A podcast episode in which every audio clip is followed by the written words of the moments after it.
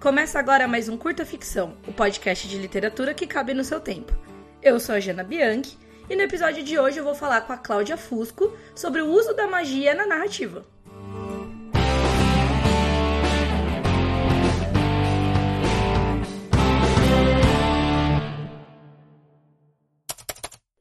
Pois é, né, gente? Então vocês acharam que era zoeira, né? Que eu, que eu tinha dado golpe, mas na verdade eu dei o golpe mesmo. O curta ficção é só meu, meu, meu. Muá.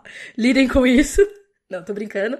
Não desliguem o, o áudio aqui. É brincadeira, o Lee ainda tá de férias, ele volta no próximo episódio, então tudo sob controle. E para tentar recompensar vocês aqui pela minha chatice monopolizadora do podcast, eu resolvi fazer hoje um episódio um pouco mais divertido, então uma conversa um pouquinho mais solta sobre um assunto que eu acho que é de muito interesse para quem lê e escreve, especialmente, mas não só, claro, fantasia, que é um grande público aqui do, do pessoal do podcast. É, e esse assunto é o uso da magia nas narrativas. Só que, para falar sobre isso, eu não vou falar tirar as coisas da minha cabeça, ou do meu chapéu mágico, do meu chapéu seletor, né? Então eu trouxe aqui uma amiga que é escritora, booktuber, social media, palestrante, mestra em fantasia e ficção científica e uma super amiga maravilhosa, que é a Cláudia Fusco. Cláudia, se apresenta aí pro pessoal que não te conhece, deveria, mas apresenta aí. Olá, tudo bom, gente? Nossa, que apresentação maravilhosa, amiga. Muito obrigada. Você viu que completa? Nossa, eu tô me sentindo aqui. Mas então, olá, eu sou a Cláudia, Cláudia Fusco, como você quiser chamar.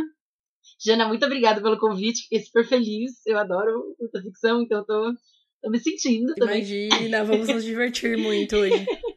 e, bom, é isso aí, né? Eu sou jornalista, sou mestre em estudos de ficção científica pela Universidade de Liverpool, na Inglaterra, que geralmente eu preciso de um fôlego para falar tudo isso, porque é uma frase gigante.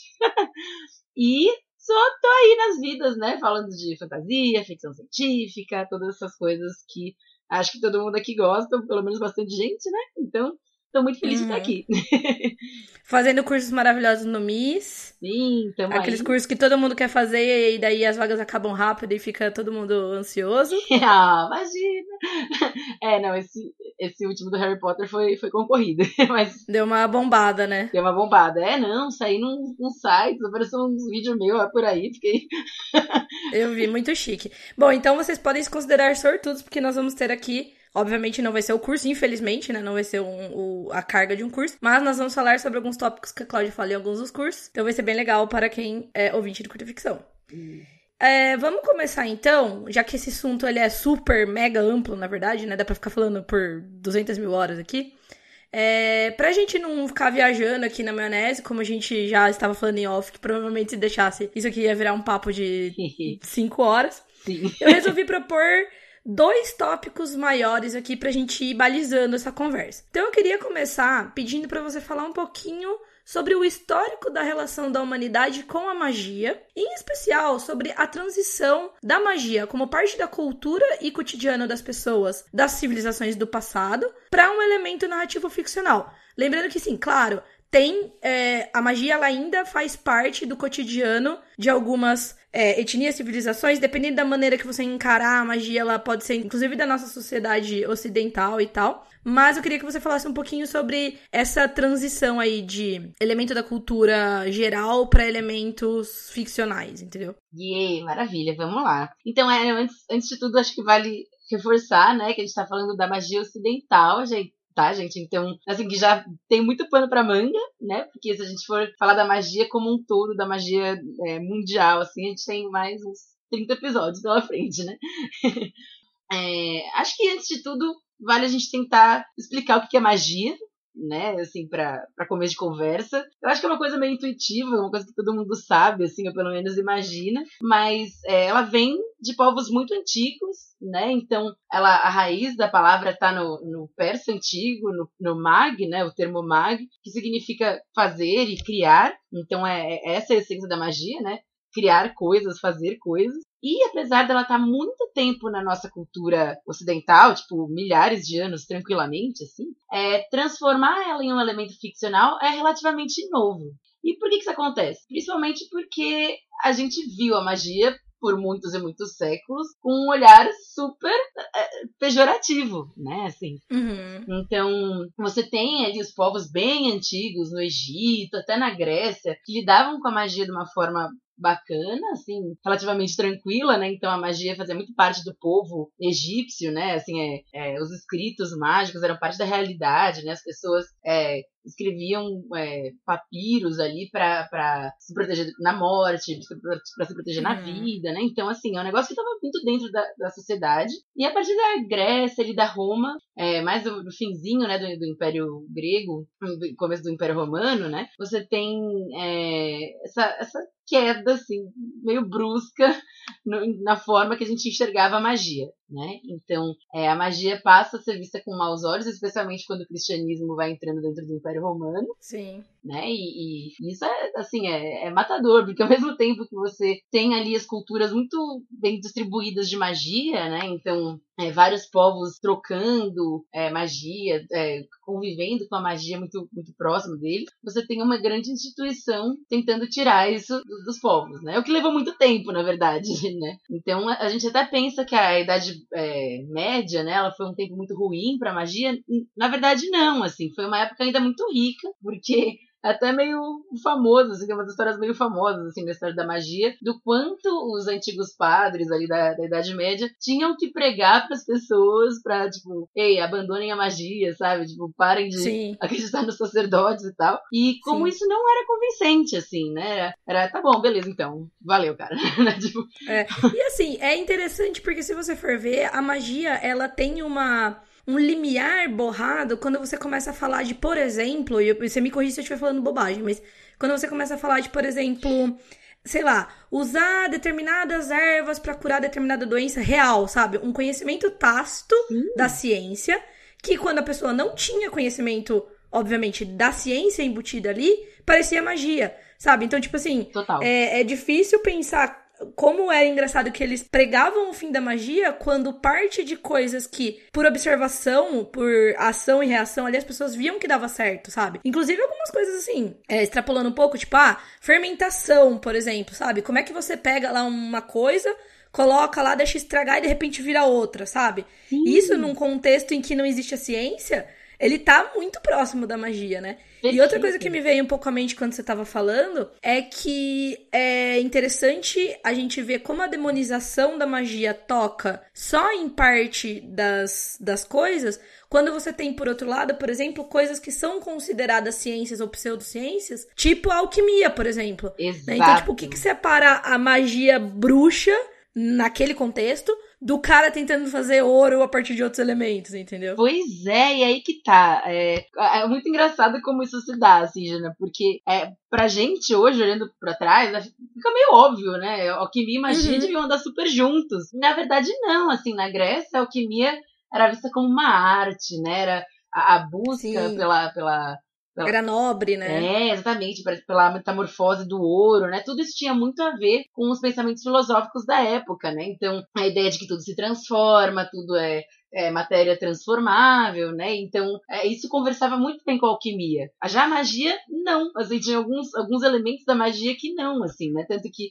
hum. é, é, meio definitivo, assim. Tem um, um, momento na história da alquimia que ela se separa por completo da magia, que é o comecinho da Idade Moderna. Você vê uhum. a ascensão absurda, assim, da alquimia, tipo, caras muito fodas, muito é, pensadores muito importantes da ciência, né? Se dedicando totalmente à alquimia, e a magia ficando cada vez mais escondida, mais caçada, né? Que é que tá muito junto ali com a Inquisição, né? Então, é, a, na, na, época da Inquisição, né, começando do século XVI, XVII, você tem a caça total à magia, né? Você consegue. E em boa parte disso vem de uma certa racionalização do mundo. A gente vai eventualmente abandonando crenças populares, né? E a magia começa a ser vista de uma forma desconfiada, assim. E, e a, a, igreja usa, usa, muito isso a favor dela, porque Sim. ela passa a, a, falar, olha, essa é a única verdade, a verdade que realmente uhum. importa, ao mesmo tempo em que o conhecimento científico está crescendo.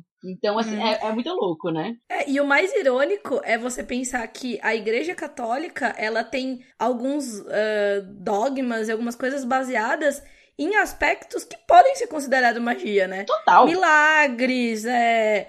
Tem gente hoje, assim, racionalizando, as pessoas falam: ah, não, beleza, a Bíblia ela deve ter algumas metáforas para algumas coisas. Mas pouco tempo atrás, e em alguns casos atualmente, algumas vertentes, enfim, das religiões aí é, abraâmicas, por assim dizer, elas consideram que milagres existem e que não, não, não era metáfora, que teve mesmo o dilúvio, que teve mesmo é, pessoas falando em línguas lá na Torre de Babel e tal. Uhum. Então, tipo, é muito engraçado, porque eu acho que tem uma coisa um pouco a ver com. Acho não, né? Na verdade, é, acho que isso é meio evidente, acho que você pode desenrolar isso melhor. Uhum. Mas tem muito a ver com quem tá no poder, com quem conta a história e as suas crenças, né? Então hoje a gente vê aqui no Brasil, ah, beleza, você acreditar que um milagre existe, é, o Papa lá, é, como fala, é, não esqueci o nome das palavras, tipo, consagrar o santo, não é isso? É, é, é canonizar uma pessoa, isso. É considerado uma coisa não digo científica, obviamente, não é, mas é considerada uma coisa pura, enquanto um terreiro, por exemplo, é considerado uma coisa, tipo, profana, porque é magias e coisas sobrenaturais e tudo mais, né? Então tem muito a ver de quem tá no poder, de quem tá contando a história e de, do que é, um, de onde fica aquele limiar, né? Entre a magia, sei lá, e a crença, não sei se é essa Perfeito. exatamente o limiar. Não, é totalmente isso. E além do, do exemplo do, do Papa, você tem outro que é muito claro, que é o toque do rei, né? Então, uhum. era no, ali no século XIV, até, até, até muito recentemente, assim, século XVIII, XIX. Você tinha o toque mágico do rei, o rei era escolhido hum, por nossa, Deus. Que beleza. Né? que medo. Tipo, você ia levar lá o seu filho pra ser tocado pelo rei, que o rei tinha poderes mágicos, divinos, etc, né? Então, é, hum. pra curar a plantação, pra curar crianças, enfim. Claro, isso é uma grande honra, né? Isso é, tipo, criava toda uma mítica ao redor do, da figura do rei, como uma figura mágica também. Mas uhum. usando as palavras certas, né? Então não é mágica. É, mas tipo, mágica do bem, né? Tipo, entre aspas. Assim. Exato, a mágica divina, né? E, e, acho que é aí que a gente toca num ponto também que é muito importante, assim. A magia, por muito tempo, ela é vista como algo maleficente, né? Um termo que é uhum que é usado ali na, no começo das teorias sobre magia, sobre a história da magia, né? Que é só no século XX que a gente vai mexer nisso de verdade, assim. Então, tem esse cara, né, o Marcel Mauss, que ele falava que a magia era considerada maleficente. O que, que é isso? Tipo, ela é o contrário do divino. Então, você nunca reza essencialmente, né? Você nunca pede assim para Deus para fazer algo de mal para você mesmo ou para outros, né? Você pede bênçãos, né? Você pede coisas divinas, né? É, no caso da magia, não. Como ela é algo individualista, ela é algo é, muito secreto, não é algo social como a religião, é, imediatamente você associa isso ao maleficente, né? O maleficente é, é essa ideia, né? E justamente por isso que a magia estava nos centros mais esquecidos, né? Na verdade, nas periferias da sociedade, né? Então, uhum. tudo isso é, acaba ficando muito claro pra gente que tá sendo dito aí nas entrelinhas, né? Aquilo que é periférico sim, sim. é problemático, né? Inclusive, eu lembro a gente conversou em off, então eu queria até tocar nesse ponto que eu acho que é legal. Uhum. É, você falou da igreja, você falou de, de da, da, Inquisição e tudo mais, e não tem como dissociar a igreja e a Inquisição de um movimento de repressão ao feminino, de repressão aos desejos femininos e e a toda a expressão de liberdade feminina, principalmente nessa época em que as bruxas eram mulheres eram caçadas independentemente. Eu não tô nem falando delas uh, do mágico ou não mágico, mas assim, independente daquela mulher flertar com uma possível arte que seja que fosse a magia uhum. ou não, as mulheres eram perseguidas ao bel prazer da igreja. Então, tipo assim, ah, essa mulher ela fala o que não devia, é, só fala que ela é bruxa, Exato. entendeu? E aí criou-se essa associação muito, entre aspas, negativa. Entre aspas, não, né? Uma associação negativa mesmo. Totalmente. Da magia com o feminino. E, e, isso ficou arraigado, acho que até hoje, né? Muitas, muitos aspectos femininos, eles são considerados negativos, né? Perfeito. Na nossa sociedade. Perfeito. Eu trouxe uns dados. Manda, Vamos manda. Dados. Eu gosto disso. Nós estamos falando sobre magia, mas aqui tem dados, tá? Enfim. É, nessa época da, da Inquisição, assim, o que, o que, que levantou a Inquisição? Por incrível que pareça, um livro, assim, popularizado, ficou muito popular uhum. nessa época, que é o Martelo da Bruxa, né? O Martelo da uhum. Feiticeira, uhum. que era um guia prático de como identificar bruxas e matá-las, né? E, e aí. Nossa, eu vi isso rolando na internet outro dia, achei tão doido, mano. É terrível, é horrível. Se você quer se sentir um lixo humano, você, você é pessoa. quer se, sentir se um você lixo. quer se sentir um lixo por dividir a, essa espécie com Exato, pessoas, esse tipo de pessoa. Exatamente. Não, mas então, é, né, depois dessa, dessa publicação, esse livro ficou, uhum. assim, levou um tempo até que esse livro chegasse no Papa, que gostou muito uhum ideia. Primeiro, os dois autores, na verdade, era um autor principal, assim, mas é, um desses caras ele era muito obcecado, então ele tentou emplacar a ideia do martelo da feiticeira entre os, os amiguinhos, né? Entre o círculo dele Hum. de padres que ele conhecia. Ninguém topou, ele mandou pro Papa, o Papa achou ótimo. E aí, Amigo, tava precisando exatamente disso. Vem cá, vamos conversar. menino, você não imagina. Menino! E aí o que aconteceu? Na Inquisição, o que a gente teve? A gente teve milhões de pessoas executadas no total. Hum. Você tem coisas horríveis, como é, a cidade de Toulouse, na França, teve um dia que, um dia único, que 400 bruxas foram mortas. Né? Teve, teve duas aldeias em Trier, que é, acho que é ali na região da França também, tinham duas aldeias próximas, né? E num dia que passou a Inquisição lá, sobraram quatro mulheres, duas em cada aldeia. É, geralmente rolava, tipo, por volta de duas execuções por dia, né? Tirando Uhum. domingos, porque domingo todo mundo tinha que ir na igreja, não é pra ter distração. É o dia de boas, De né? boas. A semana inteira matando gente, mas não, hoje Ho- vamos hoje ficar não. de de boa aqui. Hoje é passar a mãozinha na água benta e ficar tudo certo. E o mais impressionante é que 85% dos executados eram mulheres, né? Uhum, uhum. Mas o que acontece? A gente tem um cara muito interessante que é o Joseph Campbell, né? É, Uhum. que, né, entre outros, escreveu sobre a jornada do herói. Conhecidíssimo, aí Conhecidíssimo. nas, nas teorias literárias. Sim, exatamente. Então, assim, esse cara, ele foi um dedicado a vida toda, assim, à mitologia. E aí ele traçou quatro etapas do mundo, né? Da história do mundo, de criação do mundo, na verdade, né? Então você tem a primeira, que é o mundo criado pela deusa mãe. Uma segunda etapa, que é o casal criador, ou um deus andrógeno, que é a mistura de homens e mulheres, né? Uhum. Você tem uma terceira etapa, que é um deus macho que toma ou assassina uma deusa, né? Que é, que é quanto mais próximo é o tempo que a gente existe hoje, mais, mais correntes foram essas, essas, essas mudanças na história da, da criação do mundo, né? E a grande história, né? Que é a quarta etapa, que é a, a maioria das religiões atuais tem, que é um deus macho que criou um sozinho. Uhum. Isso não é à E depois a mulher ainda cagou, provavelmente. Por exemplo, Exato. pelo menos na católica é isso. Exatamente, é, ainda por cima a mulher estragou tudo, né? Então, e você tem é, isso justamente quando você começa a estudar o mundo como matricêntrico, né? Então, mulheres é, como líderes da, da, das sociedades, então, geralmente eram sociedades de colé, que tinham uma liderança mais rotativa, essas coisas, tinham mais liberdade sexual, essas coisas. E quando mudam pro pa- patriarcado, é a lei dos grandes animais, sabe? Tipo, é, a- não, a, Quem é mais forte. Exatamente, é o líder, Uhum. né? Uhum. Então, até o neolítico, tipo, os homens não tinham consciência do que, que era a reprodução, de onde ela vinha. Então, Uhum. É, a gente perde ali, né? Na verdade, é, é, na verdade, os homens começam a entender que eles têm muita, muito poder dentro da- do ciclo reprodutivo. Então, eles começam a usar isso de forma benéfica para o gênero, apenas, né? Uhum. Então, o que, que você faz com isso? Você tem poder de reprodução sexual, então você consegue controlar filhos, você consegue controlar um exército, porque você faz filhos para ter exércitos mais baratos, né? Uhum. Você tem menos liberdade sexual, porque você começa a ter exércitos e trabalho justamente para manter aquela sociedade forte, né? Que se baseia em guerras e lutas, né? Uhum. O sexo é só com você, né? Exatamente. Então tem os Então casamentos. reprime os, os demais, né? Exatamente. Então, é, nesse, nesse momento aí da história, é, a gente começa a ser penalizada pelas histórias de criação, né? Uhum. Então, é, tem até uma autora que escreveu a introdução do Martelo da Feiticeira, né? Que ela fala assim, a Ro- Rose-Marie Muraro. Ela fala assim, Uhum. a mulher e a sexualidade foram penalizadas como causa máxima da degradação humana. Ou seja, Básico, pequeno legado. que legado, hein, pessoal?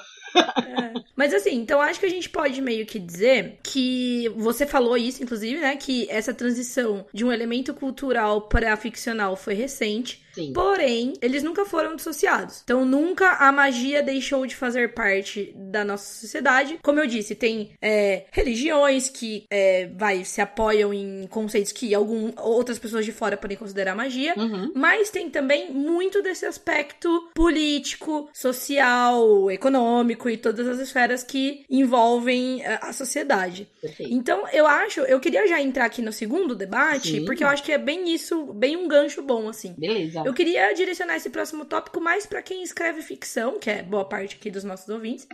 Então, assim, dado isso, esse histórico aí que a gente conversou e essas possibilidades infinitas, além dessa pirotecnia, da ação e dessa coisa mais visual que a magia traz nas uh, narrativas ficcionais de hoje, quais são os tipos de debates e as possibilidades que a presença da magia numa trama, numa narrativa ficcional traz pro autor? Ou, em outras palavras, como um autor, um escritor pode usar a magia para tornar uma narrativa, um conflito, uma história de repente simples, mais profunda, mais complexa, mais interessante, mais relevante dentro de um contexto. Maravilha. Então, é, é, é isso que é importante. Tipo, uma vez que a gente conhece a história da magia, né, por mais básico que seja, né, assim, mais uhum. superficialmente que seja, a gente entende o potencial social dela, político e tudo uhum. mais. Né? Então, o que é legal trazer para uma história é justamente a subversão dessa carga uhum. simbólica enorme que a magia tem, né? É, eu acho que um exemplo muito legal de, de, história que faz isso é Harry Potter. Assim, uhum. por mais poréns que a J.K. Rowling tem, hoje em dia, né? É, não, a Rowling ela tá se enrolando no negócio, mas vamos falar da obra, vamos falar vamos da, obra. da obra, tá, gente? então, é uma obra que é muito legal, porque ela pega justamente esses estereótipos que a magia carregou por tantos séculos, né? De individualista, cruel, etc. E transforma a magia em uma ferramenta social, né? Uhum. Então, Harry Potter mostra pra gente, o que a J.K. Rowling tá mostrando pra gente, é que a magia, ela é emocional, ela é afetiva, né? Ela constrói relações, ela é uma forma de identidade, né? Então, mesmo em Harry Potter a gente vê isso muito, né? Seja no Harry, Sim. que quanto mais ele se conhece, mais ele eventualmente se torna um bruxo melhor, né? Eu acho que na Hermione isso também fica muito claro, né? A partir do momento que uhum. ela descobre que ela é bruxa, que é algo completamente novo para ela, né? Ela vai é, mergulhar nisso, ela vai precisar ser a melhor Sim. bruxa, né? Ela, ela, precisa saber tudo, né? E acho isso é muito legal. É, ela representa todos nós, né? Que, tipo, ficaram sonhando com o momento de, de descobrir que, ah, tem poderes. Exato. E em oposição tem o Rony, né? Que ele também tem todo. E a família Weasley em geral tem todo esse orgulho, né, de ser bruxo e tal. Sim, mas ao mesmo tempo o Rony é muito mais de boas em relação a isso, né? Sim, ele... sim, não tem o maravilhamento, né? Exato, ele já, já é tão comum a magia para ele que a magia é algo familiar, que também é uma coisa interessante, hum. né? Então, é, eu acho que a magia ela sempre pode potencializar a história é, quando ela é usada com muita consciência do que, que a magia realmente representa, né? Quanto mais você usar a magia é, de uma forma que reforce laços ou contrarie laços, né? Uma coisa que realmente reforce as, as, as relações humanas, mais você tá enriquecendo sua história, muito provavelmente provavelmente. Hum. É, tem muitas histórias que lidam de uma forma super interessante com a magia, super criativa, né? Acho que eu, é, eu sou a, do fandom do Nome do Vento, assim, eu sou uma pessoa que... Ah, eu também. Só, aqui no podcast a gente é também. O único que não é, que não pertence ao fandom é o Rodrigo, que ele detesta com todas as forças. Mas ele admite que o prólogo é muito bom, mas ele detesta. Mas tudo bem, ele não está aqui, então podemos falar à vontade. Inclusive, tinha um. A gente tem um bingo. Toda vez que ele não participa, a gente precisa mencionar o nome do vento. Maravilha, então já, já cumprimos. já tá, vamos abordar aqui o assunto. Então, e, e, é mais uma história que mostra a magia como identidade, né? Assim, é uhum. o quanto o protagonista vai crescendo e vai se vai mergulhando realmente nessa ideia, né, de que a magia ela fala muito sobre a sua própria história, né? A magia ela se adapta a você, assim, né? E ao que você tem a oferecer, né? E é engraçado porque eu não vou entrar muito nesse mérito porque a gente quer fazer um episódio só sobre isso, sobre diferentes tipos de magia e as leis lá de magia do Sanderson. Então a gente um dia vai fazer um episódio sobre isso. Uhum. Mas eu acho muito interessante porque a gente mencionou, assim, meio que sem querer, dois exemplos que se opõem muito na abordagem da magia, mas que essa abordagem serve ao propósito dos livros, do livro de, da maneira correta. Que uma é o Harry Potter, em que a magia é tipo um rocos pocos, Cincelabim lá com a varinha falou uma palavra, beleza, aconteceu a magia. E outro, no nome do vento, a magia ela é toda entre aspas, científica. Fala, não usa essas palavras, obviamente, porque tá dentro de um contexto mais, aspas, medieval, mas é um negócio assim de entropia, de termodinâmica, e tirar a energia de um lugar e usar no outro e tal, que é uma coisa que eu acho interessante por fazer justamente um paralelo com as coisas, os tipos de magia que a gente vê no mundo. Então a gente tem, que nem eu, eu mencionei mais cedo, uma magia que ela se mistura com um conhecimento tácito ali no passado, uhum. que era de como o leite vira iogurte, de como uma massa vira pão e como as coisas se transformam é, meio que num passo de mágica. Inclusive, não precisa nem ir tão longe, o próprio é, Pasteur, por exemplo, alguns desses cientistas que descobriram as primeiras coisas relacionadas aos micro, micro-organismos, que são coisas que não eram enxergadas, é, partiam de um princípio que era assim: eu sei que uma coisa acontece, não sei como, pode ser magia, né? Uhum. Em oposição, a gente tem ainda as coisas mais relacionadas às uh, crendices e aos. É, como chama quando você faz, tipo, é, faz não sei o que pra parar o soluço? Esqueci o nome disso. É, simpatia, né? Isso, simpatia, exatamente. Algumas têm um fundo de verdade, algumas não, mas é engraçado como tem esses tipos de magia, cada uma, é, dependendo do jeito que você usa na narrativa, elas podem servir de um jeito ou de outro, é, mais micro, num micro contexto, né? Sendo um macro contexto esse negócio de mais social e político e tal, né? Perfeito. Eu acho que outra, outra história que usa magia de uma forma interessante, apesar que eu não gosto muito dessa história, uhum. é, é, chama Os Magos. É um livro do Lev Grossman.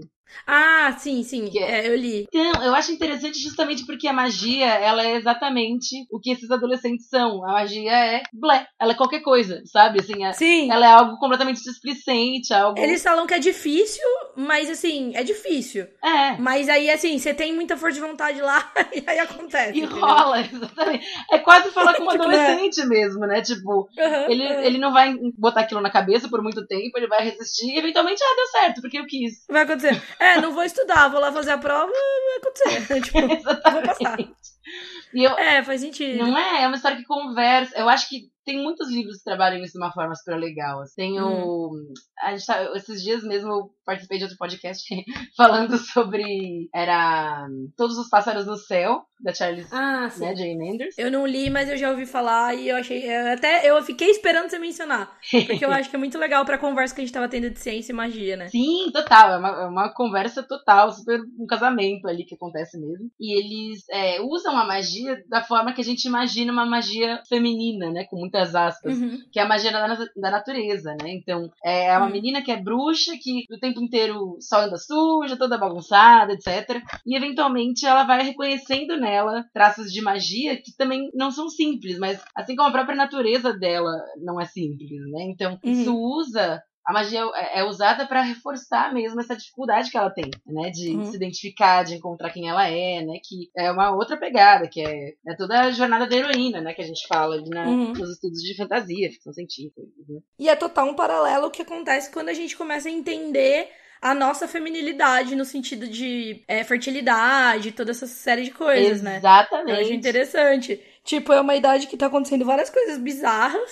só que se você parar, parar pra pensar, são coisas muito poderosas, né? Perfeito. De uma maneira ou de outra. E são coisas até mágicas. Imagina, você pode ter um, um outro humano nascendo, crescendo dentro de você, o que é bem bizarro se você Sim. analisar dessa maneira, né? Sim, então, até esses rituais que os antigos faziam com meninos, né? De tirar eles da sociedade, enfim, é, mergulhar na água, fazer várias coisas, eles são uma forma de mimetizar esse, essa relação que a gente tem com a menstruação. Assim, porque. Uhum. Como, Ai. Né? Como meninos não têm essa, esse rito de passagem tão óbvio pra vida adulta, uhum, eles eram uhum. imitados, assim, pra, enfim, eles também se sentirem pertencendo ao mundo, assim. É, legal, Sim, né? uma passagem. É interessante. É, nunca tinha pensado nesse sentido, mas é realmente, não tem. O, a mulher, ela tem. Foi o que você falou, tem um marco, né? Sim. Tem um marco, tipo assim, ah, antes eu era uma menina, aí menstruou, pronto, virou uma mulher, tipo. Ah. E assim, não é só a menstruação em si, mas toda a mudança corporal que é mais drástica, né? Você tem é peitos, isso. tem quadril, todas essas coisas que. É, você transforma mesmo, né? Totalmente, né? Nossa, imagina, às vezes eu fico, eu bato assim, fico numa, numa brisa, tipo, imagina para uma pessoa que não tem um conhecimento da ciência, ver essas coisas, cara, é muito doido, né? É muito, uma coisa muito grande, assim, Exato. sabe? Eu entendo perfeitamente a associação com a magia, entendeu? Exatamente, é por isso que a magia fazia tanto sentido e, gente, vamos combinar, ainda faz, sabe? A gente, Sim, uh... a gente tá num momento do mundo em que todo mundo é alucinado por astrologia e não é uma explicação uhum, racional. É verdade. Né? Tipo, Não, não é, ah, meu Deus, realmente a astrologia tem vários é, teses hum. científicas. Não, ela é um, uma é, sensibilidade que, mágica que a gente tem pro mundo, né? Sim, com certeza. Eu tenho um livro aqui, é, depois é, acho que chama Magia do Mundo, não sei se é isso. Depois eu até vejo e coloco o título certinho. Eu não li o livro ainda, mas eu achei legal porque ele pega coisas do cotidiano que eram e para alguém que não tem conhecimentos podem ser magia. Então, por exemplo, assim, uma tempestade, entendeu? Tipo, eu não digo nem cair água do céu, mas tipo, os raios, os trovões, um furacão, sabe? São coisas que, tipo, são muito. que vão muito além do, do conhecimento tácito, vai. Não, não, é, não tácito, mas o conhecimento óbvio, cotidiano que a gente tem do mundo. E que são coisas incríveis, né? Hoje, sim, a gente tem uma explicação, mas eu sempre penso assim: se você pegar a ótica de uma criança, sabe? Uhum. Imagina pra uma criança, tipo, um furacão. Cara, é uma coisa muito mágica, entendeu? Sim. É alguém soprando um negócio, não é possível, sabe? Você não consegue fazer um, um paralelo. E mesmo que você pegue a ciência que você pense, ah, são massas de ar frio encontrando massas de ar quente, tipo, ainda continua sendo meio mágico, entendeu? Correntes oceânicas. Mano, tartarugas, tartarugas, elas nascem numa praia, elas vão pro, pro mundão e na hora de botar ovo elas voltam pra mesma praia. Sim. Cara, é muito bizarro. É lindo. Tipo, tem uma explicação, tem, ah, linhas magnéticas da Terra, tudo mais. Mas, cara, isso é muito doido, né? É uma coisa muito extraordinária, no sentido de que o nosso ordinário é aqui o nosso dia a dia normal, sabe? Total. Não, gente, assim, é, é muito importante a gente fazer esse, esse retorno à história da magia, porque, cara, foi a forma como a gente imaginou o mundo por muitos e hum, muitos anos. Processou, né? Exatamente. Então, assim, mesmo que hoje a gente processe um pouco diferente depois da Revolução Industrial e tudo mais, isso ainda tá muito embutido no nosso imaginário, né? Hum. A gente ainda é, não é nem falar sobre acredita, mas a gente ainda tem muita confiança em algumas coisas mágicas do nosso, do nosso cotidiano, né? Uhum. A astrologia é uma delas, mas tem várias, assim, né? Tem a sorte, Sim. tem uma série de coisas, né? É, é verdade, né? Tipo assim, ah, caiu o avião, mas eu não tava lá. Nossa, putz, foi. Foi destino. Alguns né? falam sorte, alguns destino, alguns falam Deus, mas, tipo, tudo é uma força que, se você pensar de uma maneira pura, simples, matemática, é um acaso no universo que é, tipo assim, ridículo, é irrisório, entendeu? Exatamente. Tipo, é muito doido. E eu acho legal falar isso, porque, voltando um pouco pro lance da trama, de, de como usar isso em narrativas e tudo mais, é, eu acho que é uma maneira. A magia é de uma forma extremamente reduzida mas a magia é uma grande metáfora. É uma série de grandes de metáforas, por assim dizer. É uma grande série de metáforas, né? Uhum. Então, e a ficção, ela é a mesma coisa. A ficção, em especial a ficção especulativa, ela é trabalhar com as metáforas para você contar uma história sem falar, é, amigo, senta aqui que eu preciso te ensinar uma lição. Uhum. Eu até gravei um áudiozinho esses dias em que eu falo o seguinte, assim, as pessoas elas não gostam de ser ordenadas ou de, de que as pessoas falem para elas o que fazer, né? Uhum. Então, a humanidade humanidade percebeu isso cedo e, e começou a usar as histórias para trabalhar essa aceitação. Então, por exemplo, em vez de pegar uma criancinha e falar assim, explicar que ela é,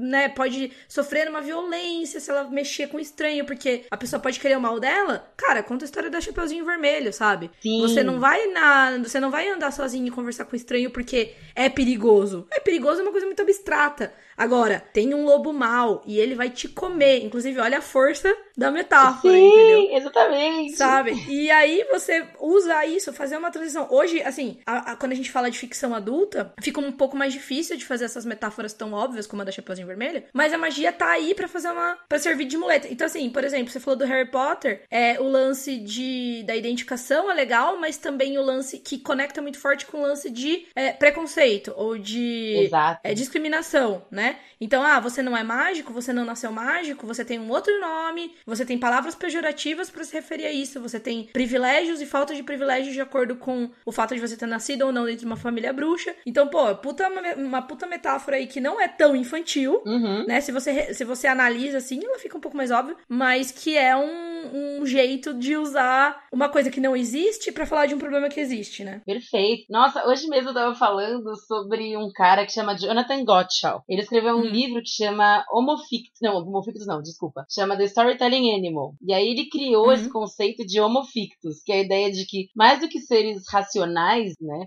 É, o que diferencia a gente é a nossa forma de pensamento, é, a, o que diferencia a raça humana de outras raças é que a gente cria histórias o tempo todo, né? Uhum. Ai, nossa, isso é muito legal. Eu já Sim. tinha pensado nisso, é muito doido. Sim, então, é, ele fez até uma pesquisa, parece que, tipo, 80% do, que, do tempo que a gente vive, a gente tá criando histórias. Seja uhum, uhum. contando uma fofoca um pro outro, ou pensando no que a gente uhum. vai fazer daqui a pouco. Tudo isso é como a gente enxerga o mundo mesmo, né? A gente enxerga por meio dessas uhum. micro historinhas, assim. Então, é, é, muito poderoso usar uma história para falar uhum. coisas que você precisa, né? Harry Potter é, tem, tem pesquisa também que fala que a maioria das pessoas que leu Harry Potter se tornou um adulto mais empático, assim, uhum. né? Sim, é famosa nessa pesquisa. Pois é, tipo, criou uma geração de pessoas mais abertas a uma série de questionamentos que hoje pra gente fazem todo sentido, né? Uhum. Nossa, e... É muito legal. É fascinante, né? É muito legal. Pois é, a gente tem uma responsabilidade enorme quando a gente conta história, gente. Sim. Bom, inclusive com essa frase, eu acho que a gente podia até fechar o episódio, porque se deixar nós aqui solto, a gente vai falar umas 34. Inclu né, a gente pode, inclusive, ficar depois conversando. Sim, é. Pega uma. Toma uma cerveja. uma cervejinha, toma um negocinho, né, né, né. Mas eu acho muito legal. E assim, eu queria. Eu acho. Foi um, um episódio, acho que um pouco mais solto em termos de técnica e de aplicação do tema pra escrita, que é algumas coisas que a gente tem mantido em alguns formatos aí do. Alguns, alguns episódios passados do podcast. Mas eu acho que vale a reflexão, né? E a gente vai deixar. A Cláudia falou aqui de algumas coisas, alguns links, alguns livros. A gente vai deixar o link para todo mundo depois baixar e tal, porque eu acho que vale uma aprofundada nisso, né? Sim. Posso recomendar mais um link também? Pode, com certeza, a gente põe aqui. Tem um vídeo muito legal do Alan Moore, é, uhum. né, quadrinista, escritor, um cara super famoso, né? Que ele, aos 40 anos, ele decidiu se colocar como bruxo no mundo, né? Ele anuncia para todo mundo uhum. que ele é bruxo, né? Então ele foi morar numa floresta, ele, enfim, tem várias coisas que ele que ele começou a fazer depois de se posicionar no mundo assim. E aí ele faz uma comparação super legal, assim, entre o ato de escrever, né, o ato de contar uma história e a bruxaria, assim, é, uhum. é super, super bacana, tipo, cinco minutinhos, tá legendado em português e é sensacional, assim, tem um, clima que você sai do vídeo meio eletrizado, sabe? Nossa, eu vou assistir, eu não conheço, mas vou assistir agora mesmo, já manda esse link. Já vou te mandar. Bom, então vamos fechar aqui o episódio. Eu queria pedir mais uma vez aí pros leitores contarem pra gente a experiência de vocês com a magia nas narrativas, tanto da posição de leitores, então o que, que vocês leram que acharam legal, quando vocês é, começaram a racionalizar que a magia dos livros ali não era magia do mundo, sei lá, e quanto escritores também, vocês têm alguma história com magia? Vocês acham esse, esse aspecto legal? É, vocês opõem isso à ficção científica de repente? Não sei, né? Contem aí pra gente nos comentários. É, se você deixar o comentário lá no site, os outros ouvintes podem ver também, a discussão pode continuar por lá, mas você também sempre pode comentar o episódio na página ou no inbox lá do nosso do Facebook, que é o podcast Curta Ficção. Vocês podem deixar também um tweetzinho lá pra gente no Twitter, que é arroba curtaficção, ou sempre pode falar com a gente por e-mail pelo contato arroba curtaficção.com.br. E a gente sempre fala, repete todos os episódios, mas mandem indicações de pauta, sugestões de convidados, né? Porque a gente sempre quer saber aí o que vocês querem ouvir. Se vocês escutarem o podcast no agregador, no celular, qualquer que seja o agregador de vocês, geralmente tem um espacinho lá para vocês deixarem uma avaliação sobre o podcast. Isso ajuda lá o curta, e também vocês podem se inscrever, né? Assinar o podcast. Isso ajuda aí o curta a ficar mais relevante quando a gente vai procurando sobre podcast de escrita e tal. E vamos para o jabá. Na verdade, antes de começar o jabá, eu vou deixar vocês aqui dois minutinhos com o Leonardo, lá do Mitografias, o site podcast, que ele vai falar um pouquinho sobre a submissão de contos para a segunda antologia do Mitografias.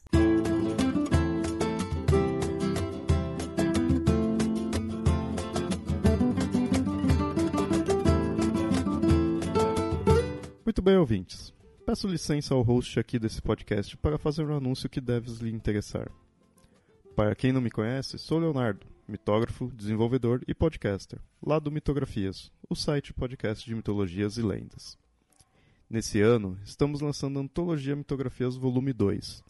Ano passado, lançamos o primeiro volume, e modéstia à parte ficou muito maneiro. Aliás, vocês podem baixar lá no site. Publicamos 14 contos de diferentes autores. E no volume 2, que lançaremos no segundo semestre desse ano, já estamos recebendo contos para essa antologia. O tema será Mitos de Origem. Quem quiser participar é só enviar seu conto para antologia.mitografias.com.br envie um conto original e de sua autoria, cuja narrativa tenha como base um mito de origem, ou seja, sobre a origem de algo, da humanidade, das estações, da vida, da morte, do que você achar melhor. Lembrando que não é para mandar um mito de origem, e sim um conto original baseado em um mito. O prazo é até o final de julho. Peço que entrem lá no site mitografias.com.br, onde temos um edital explicando todas as regras para participar, além de um vídeo respondendo inúmeras dúvidas. Conto com a participação de vocês e fiquem com os deuses.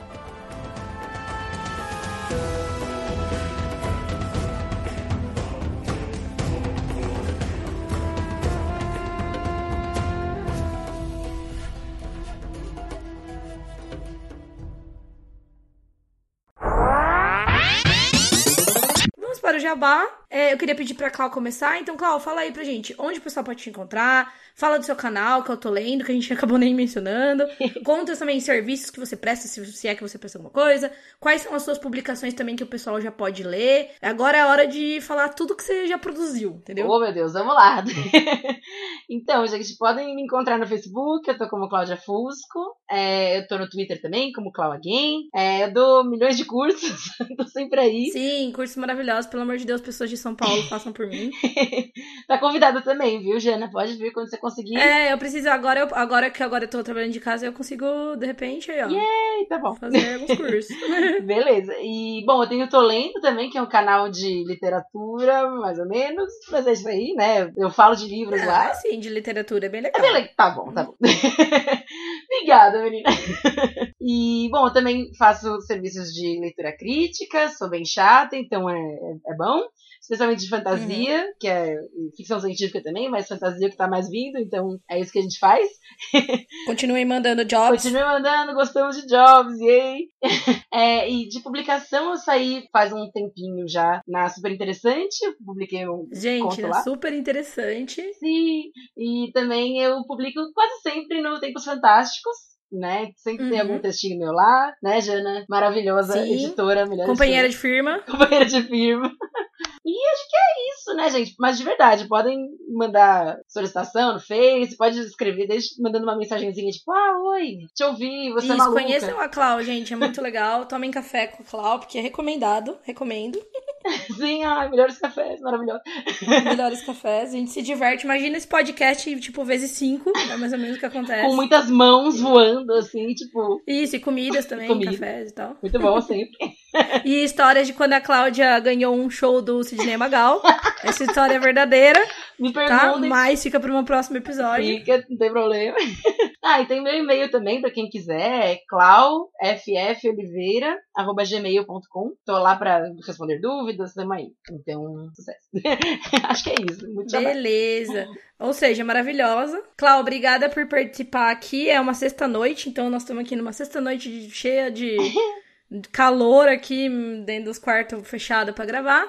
Mas foi muito legal, obrigada mesmo. E hoje eu não vou fazer meu jabá, porque na verdade não tenho nenhuma grande novidade. Ah, na verdade tem uma, uma novidade aí, que é a parte 3 da Mafagafo. É que quando esse episódio tiver ido ao ar, ela vai ter acabado de sair. Então, pra quem tá acompanhando aí, a Mafagafo já vai ser o terceiro quarto das histórias. E eu queria também deixar aqui um pedido de ajuda terceirizado pra dois amigos nossos, grupos de amigos, inclusive a Clau está envolvida em um deles. É, então, um- um- são duas pesquisas que o pessoal tá fazendo. Um dele, uma, da- uma dessas pesquisas é, é da Soraya Coelho, com a Ana Martino e a Clau, que é uma pesquisa sobre os interesses de escritores por cursos de escrita criativa e marketing. Eu vou deixar o link aqui. Se você escreve, quer começar a escrever, é, eu recomendo lá responder, vai ajudar pra caramba as meninas. Se você não se enquadra nesse, nesse grupo, se você tem amigos que se enquadram, pode encaminhar. E a outra é uma pesquisa sobre RPG que tá sendo proposta pelo Vinícius Caldas, que é um dos hosts lá do canal Cozinha dos Tronos. Eu acho que eu já mencionei esse canal aqui no Curta Ficção. Se eu não mencionei, independentemente conheça, é um canal de cozinha medieval muito legal. É, e eles estão fazendo uma pesquisa sobre cenários nacionais de RPG, porque eles têm aí um. estão com um projeto de um cenário próprio do canal, então eles querem saber algumas informações pra quem joga, ou quem curte, ou quem pensa em jogar. E a mesma coisa, se você tiver amigos que se enquadram nesse, nesse grupo de pessoas que pode ajudar essa pesquisa, encaminhe o link. Vou deixar os dois links pras pesquisas aqui na descrição do episódio. E, é, pra variar, não temos um tchau ainda, Clau, então a gente vai fazer aqui um, um tchauzinho. Tchau, mesmo. tá bom. Que é o que tá tendo. Então, pessoal, até o próximo episódio, dessa vez com o Lee. Eu prometo que ele vai voltar. E tchau. Tchau! Tchau.